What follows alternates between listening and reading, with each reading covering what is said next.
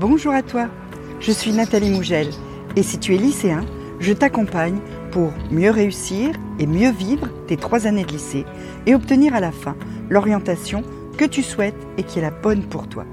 Pour ça, il y a les vidéos, mais il y a aussi les mails et surtout Instagram. Tu as le lien dans la description. On y va? Pour beaucoup, on entre dans les périodes de révision là. Hein.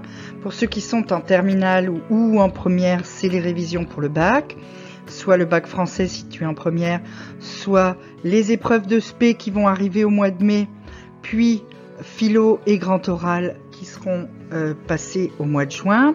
Et si tu es étudiant, eh bien, euh, arrive déjà euh, bientôt les examens de fin d'année donc, tu peux être amené à devoir travailler dès le matin pour pouvoir être opérationnel, surtout si c'est les vacances ou euh, les périodes de pont, etc.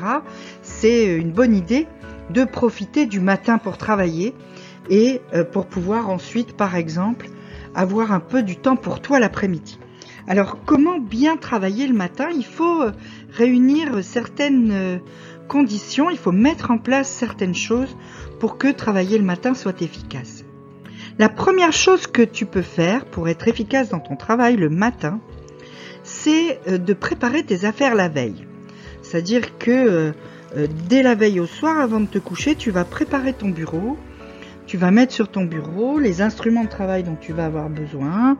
Tu vas mettre le livre, le cahier, euh, les stylos, euh, l'ordinateur. Euh, en fonction des tâches que tu vas avoir choisies, eh bien, tu vas préparer déjà ton matériel.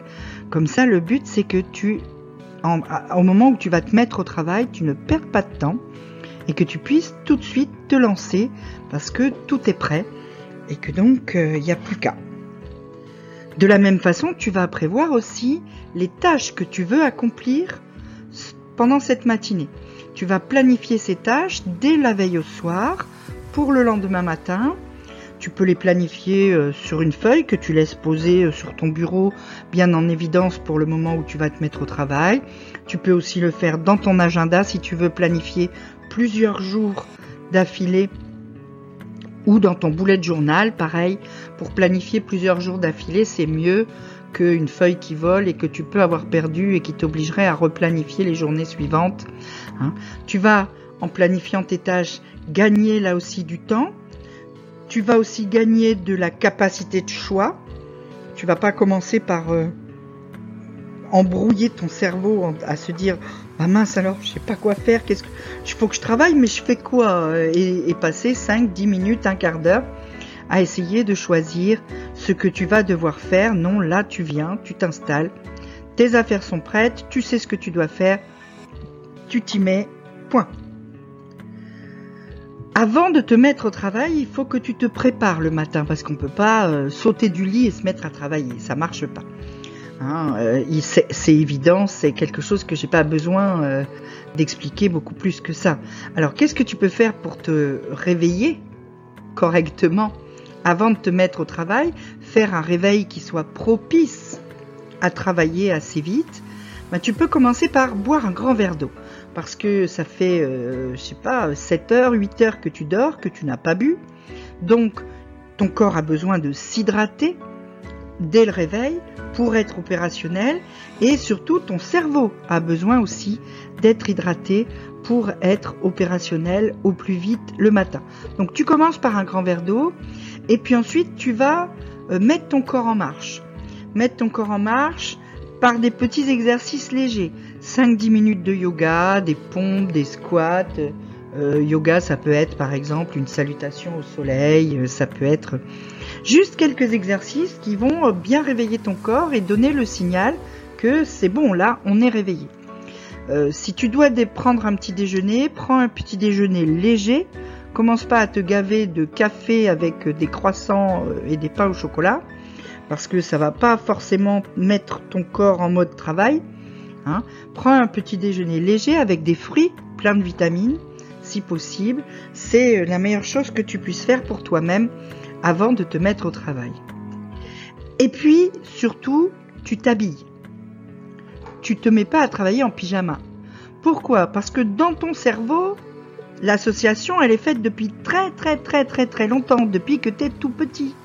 Hein Pyjama égale dodo. Pyjama, c'est l'habit pour dormir ou pour rien faire. C'est pas un habit pour travailler. Donc tu dois envoyer à ton cerveau un message clair qui lui dit la nuit est terminée, le dodo, le sommeil c'est terminé, je passe en mode travail, donc je m'habille avec des vêtements qui sont associés au travail. C'est important pour que ton cerveau se mette bien sur le bon mode. Et puis enfin, le conseil euh, qui vient euh, tout le temps, le sempiternel téléphone. Hein. Le matin aussi, quand tu travailles, quel que soit le moment où tu travailles en fait, hein, éloigne ton téléphone. Alors le matin, c'est compliqué parce que généralement, c'est le moment où on a envie de savoir euh, tout ce que les autres ont mis de nouveau euh, depuis qu'on n'avait pas regardé son téléphone, parce que comme tu l'as pas regardé depuis plusieurs heures, forcément tu dormais. Hein, eh ben, tu es persuadé qu'il y a plein, plein, plein de nouvelles. Sauf que c'est très, très rare si tu regardes bien que le matin au réveil sur Instagram ou sur TikTok ou sur euh, ce que tu veux, il y ait des nouvelles qui soient tellement importante qu'elle ne puisse pas attendre deux heures et le temps que tu aies fini ton travail. Tu vas perdre beaucoup de temps parce que dès le départ, tu vas te mettre à scroller, donc tu vas te mettre en mode euh, je regarde pas l'heure euh, et, et, et, je sais pas combien de temps défile, mais c'est pas grave. Alors qu'en fait, oui, c'est grave. Le temps qui défile, c'est du temps où tu ne travailles pas et donc c'est du temps que tu as perdu. Et si tu fais ça, bah tu t'es levé tôt pour rien. Tu t'es crevé à te lever plus tôt que tu ne l'aurais voulu. Tu t'es euh, discipliné pour te lever, pour travailler. Et puis qu'est-ce que tu fais? Tu vas sur ton téléphone.